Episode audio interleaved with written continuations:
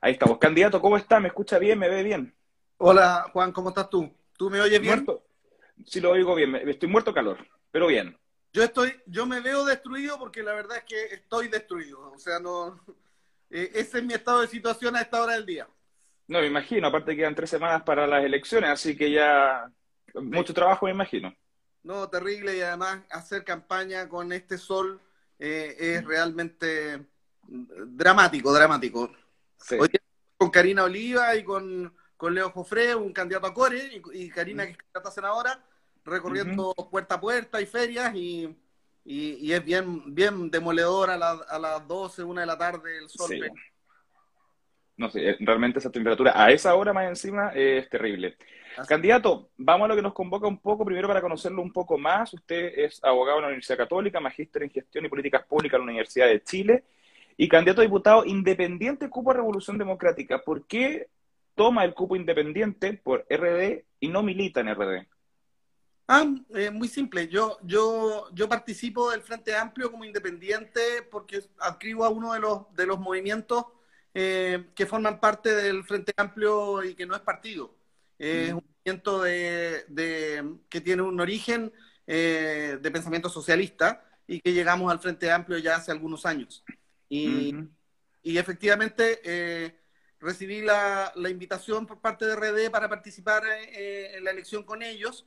La verdad es que también recibí la, invitación de otros partidos del Frente Amplio, pero finalmente eh, acepté la invitación de RD y, cuento con el apoyo de, una parte importante también del Partido Convergencia Social, que en el Distrito 8 no lleva candidato y ya están trabajando conmigo en la campaña.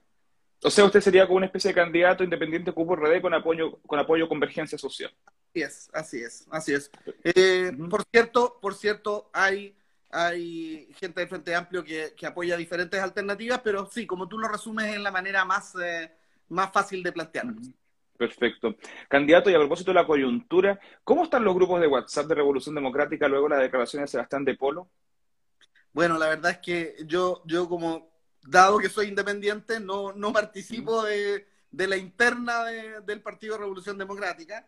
Em, yo creo que muchas veces pasa eh, que eh, la necesidad de, salir en medios de comunicación eh, genera malas, malas pasadas a los candidatos, me da la impresión, porque uno ve en, en diferentes filas, en diferentes conglomerados, que a veces hay salidas que son poco felices y esta parece ser una de ellas, ¿no? Mm, totalmente. De hecho, digámoslo, desastrosa.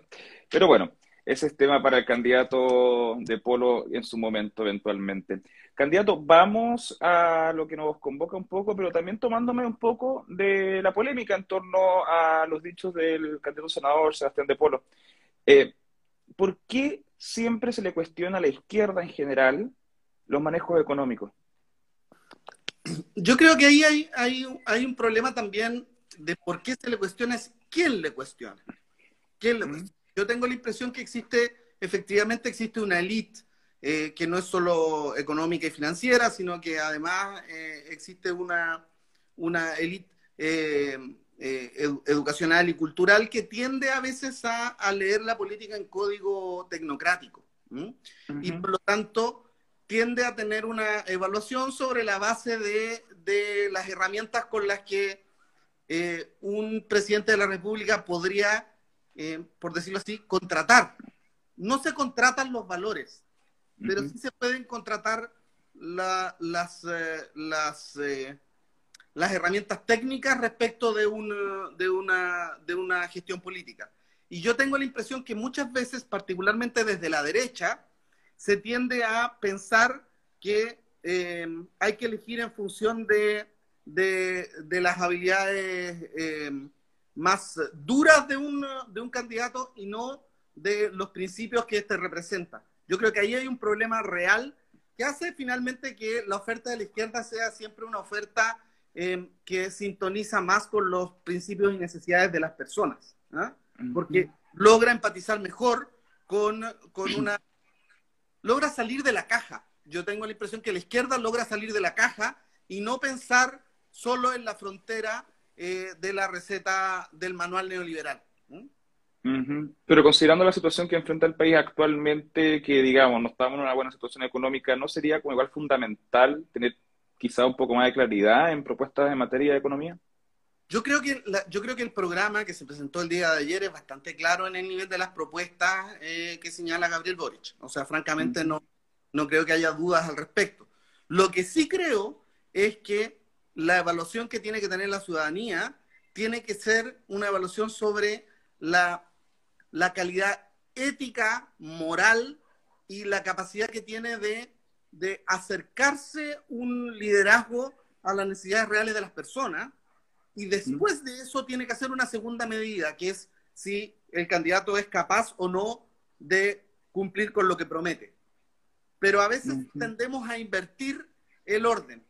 Y efectivamente hay candidatos que son capaces de cumplir lo que prometen, pero prometen atrocidades y no nos damos cuenta que al estar prometiendo atrocidades realmente no debieran ser ni siquiera objeto de, evaluación en su preferencia.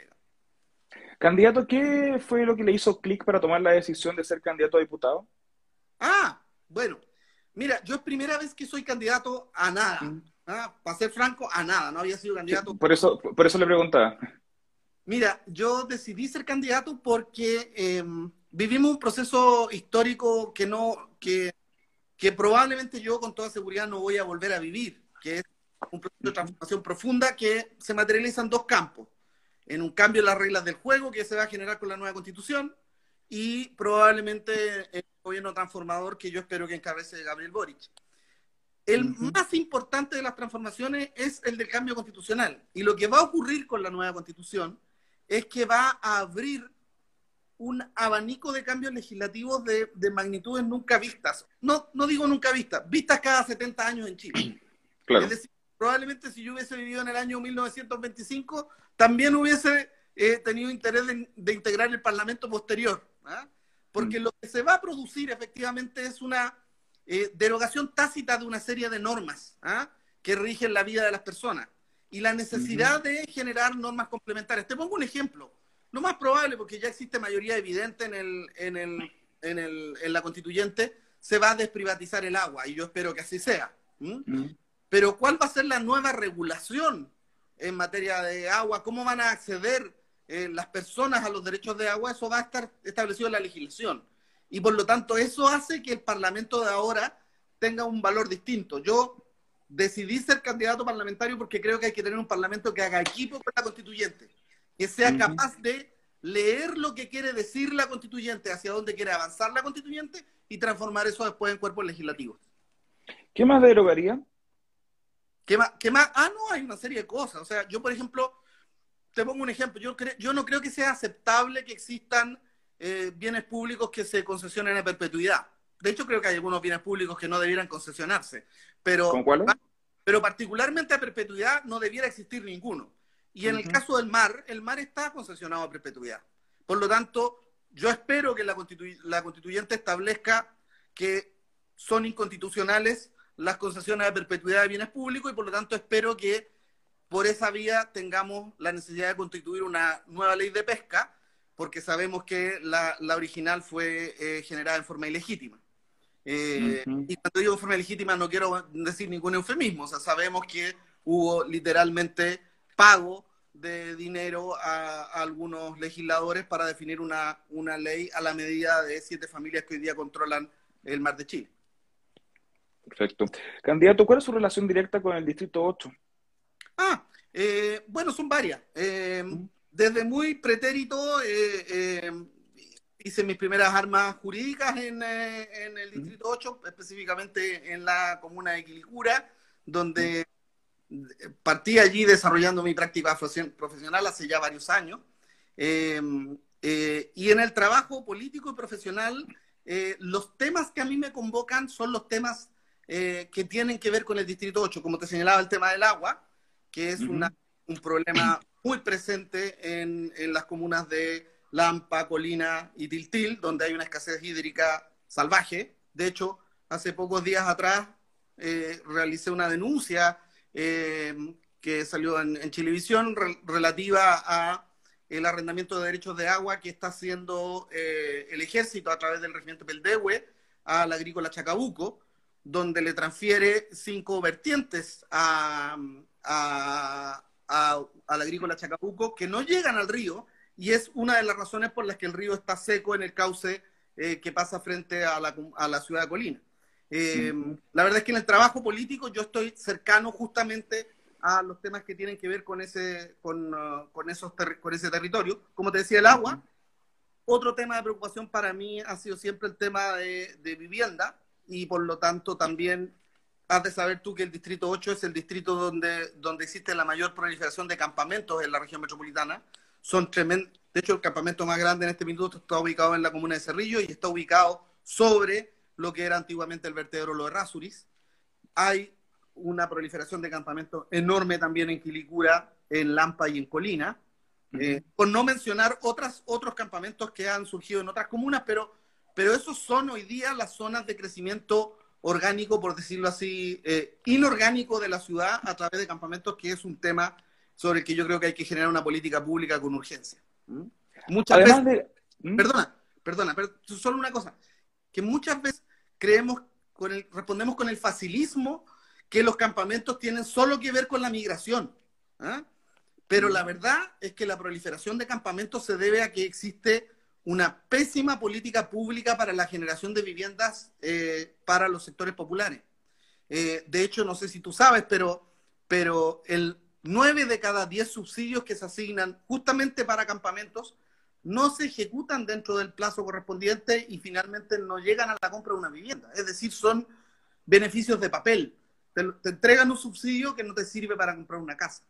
Y eso está haciendo que proliferen los campamentos de manera drástica. Además de el agua y vivienda, ¿cuáles serían sus otros ejes en, pro de crear nuevas leyes o apoyar leyes desde el Poder Legislativo?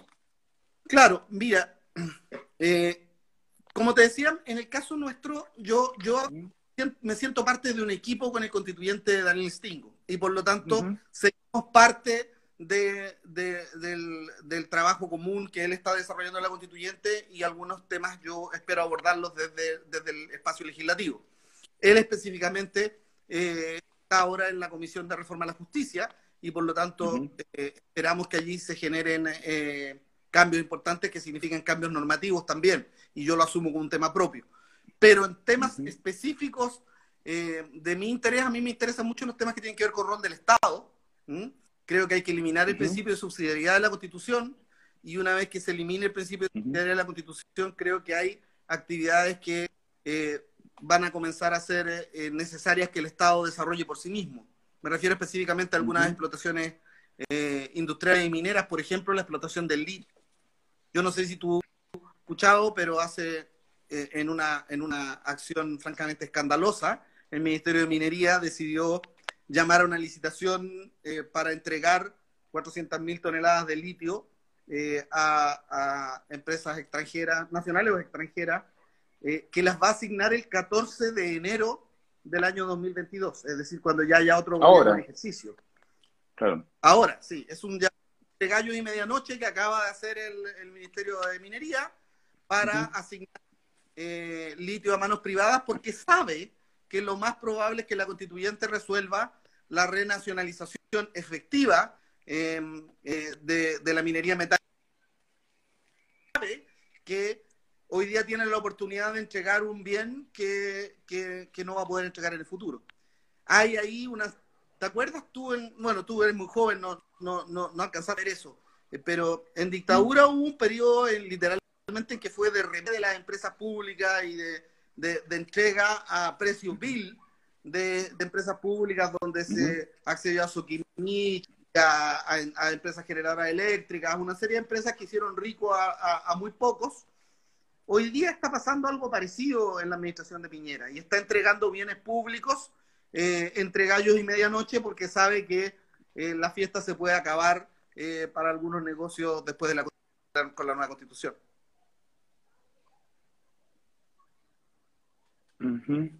Candidato, usted habló de, no me recuerdo bien la palabra en específico, pero dijo de superar eh, este rol del Estado como Estado subsidiario. ¿Por cuál se reemplaza? Ah, lo que pasa es que yo, yo creo que tiene que haber un modelo de desarrollo ¿ah? que, que sea mucho más equilibrado, que además sea sustentable. Y en ese modelo de desarrollo eh, hay, hay una acción que debe desarrollar evidentemente la empresa privada, y, yo eh, no, no, tengo ninguna objeción eh, con, con, con, la capacidad que tenga el empresariado de desarrollar iniciativas en diferentes ámbitos, pero lo que no se puede hacer es castrar al sector público e impedirle desarrollar eh, eh, actividades empresariales en aquellas áreas en las que puede desarrollarla de manera eficaz. Porque a veces los ciudadanos no lo perciben y, creen que la respuesta, a las, la respuesta a las necesidades concretas es siempre una respuesta corta y concreta, pero a veces la respuesta es más larga. Me explico. Siempre decimos necesitamos aumentar las pensiones. Ya, mm. pero ¿de dónde sale la plata para las pensiones? Ah, o necesitamos bajarle el IVA a los libros, pero ¿cómo compensamos que eh, no haya esos recursos de cobro de IVA a los libros? Ambas cosas se resuelven mm. cuando el Estado es capaz de generar nuevas formas de, recursos. Los recursos que aporta Codelco, por ejemplo, que representa solo un tercio de la minería eh, cuprífera, muy importantes para el presupuesto nacional. Si tuviésemos una empresa nacional del litio, probablemente los recursos que recibiríamos por la explotación del litio, ya que la tecnología eléctrica, tú sabes, de la batería, eh, va en franco desarrollo, lo más probable es que tengamos una capacidad de ingreso que hoy día no percibimos. Y eso podría permitirnos asignar recursos a otros fines. El otro día en Colina conversaba con un poblador y me decía, oiga, pero ¿por qué habla del litio si a mí lo que me importa es mi pensión? Porque de alguna parte hay que sacar los recursos. Los recursos tienen que salir de aporte privado, sí, de aporte personal, sí, probablemente, de aporte patronal, por cierto, pero también de aporte público. Y, y el aporte público no es limitado porque el dinero no crece en los árboles. Y por lo tanto, tiene que surgir de una actividad que sea capaz de desarrollar el Estado en aquellas áreas en las que tiene ventajas para desarrollarlo. Ok. Candidato, eh, ¿usted apoyaría una iniciativa en torno a crear una especie como de Codelco en litio? Por cierto, sin duda. O sea, yo apoyaría la iniciativa de una empresa nacional del litio en todas sus reglas, un Codelco del litio, sin duda. Sin duda. Y, apoyaría también la idea de algunas otras áreas eh, de la minería eh, debieran también ser objeto de explotación pública. Creo que sin duda eso debiera ser así y, nunca y, y es como es en la mayoría de los países desarrollados del mundo. No es, esta no es una nostalgia ni, ni, ni soviética ni nada que se le parezca. Esto es la forma en que se desarrolla la industria minera en Suecia, la forma en que se desarrolla la industria minera en Finlandia, en Noruega, la forma en que se desarrolla incluso la industria, lisa y llanamente, incluso en Corea. Y me refiero a Corea del Sur, no me estoy refiriendo a Corea del Norte. Eso, eso, le, eh, eso le iba a preguntar, ¿en cuál Corea? sí. No, incluso, no, incluso en Corea, incluso en Corea del Sur, eh, la capacidad de aporte y de apalancamiento de recursos que desarrolla el sector público para el desarrollo industrial es enorme. Nosotros, nosotros vivimos en una burbuja en la que eh, jugamos solo con las reglas del juego del modelo neoliberal. Yo tengo la característica, como viste en mi presentación, como hiciste en mi presentación original, de tener una formación jurídica de origen, pero finalmente yo hice mi maestría en políticas públicas en el Departamento de Ingeniería Industrial de la Chile. Y por lo tanto, siento una cierta pasión por, también por el debate económico, aunque no me siento con las competencias como para decirlo eh, abiertamente con un economista. Pero sí eh, me doy cuenta que efectivamente hay ciertos dogmas eh, del modelo neoliberal que no tienen eh, no tienen más sustrato que la teoría. Perfecto. Candidato, ya para ir cerrando en virtud del tiempo que se va pasando muy rápido, ¿hacia dónde debiesen apuntar las futuras pensiones en nuestro país? Ah, yo creo que debiera existir un sistema de reparto, como se plantea en el, en, el, en el programa del, presidente, del futuro presidente Boric, efectivamente, un sistema de reparto que implica solidaridad intergeneracional. La solidaridad intergeneracional significa que eh, los actuales trabajadores son capaces de dar recursos para, la, para los, los pensionados de hoy y los trabajadores de mañana son capaces de aportar recursos para las pensiones de, de los jubilados de mañana. Esa forma complementa, se puede complementar con mecanismos de ahorro individual que, a mi juicio debiera ser voluntario, eh, pero el, grueso del sistema debiera estar articulado sobre la base de un, mecanismo de solidaridad intergeneracional. Em, eh, desde esa perspectiva, lo que uno busca finalmente es que eh, lo que exista siempre es un flujo de recursos que permite estar financiando pensiones, como, como se hizo en, en, Chile durante varias décadas. Se planteó que el mecanismo de capitalización individual lo que iba a hacer era eh, evitar déficit fiscal, pero hoy día lo que ocurre es que tenemos bajas pensiones, no tenemos solidaridad intergeneracional y tenemos el mismo déficit que tiene que aportar el Estado a través de, compensación por las pensiones miserables que, que, se reciben de parte de la AFP. ¿Dónde ha funcionado el sistema de reparto? El sistema de reparto funciona en la mayoría del mundo a través de mecanismos complementarios. Es lo que vemos en Alemania, es lo que vemos en Italia, es lo que vemos en Francia. Eh, de hecho, el sistema de capitalización individual es una rareza que se creó en Chile a través de Piñera y que, por cierto, eh, un dato que, eh, como lo dijo ayer el, candidato Boric, el, el, candidato Cast plantea, no solo plantea que las AFP son el mejor invento de política pública de la década, de las últimas décadas, sino que además plantea que José Piñera podría ser su ministro de Hacienda. A mí eso me parece terrorífico, terrorífico. ¿ah? Eh, porque efectivamente nosotros fuimos objeto de un experimento con el sistema de capitalización individual, experimento que después se repitió en los países de la Europa del Este.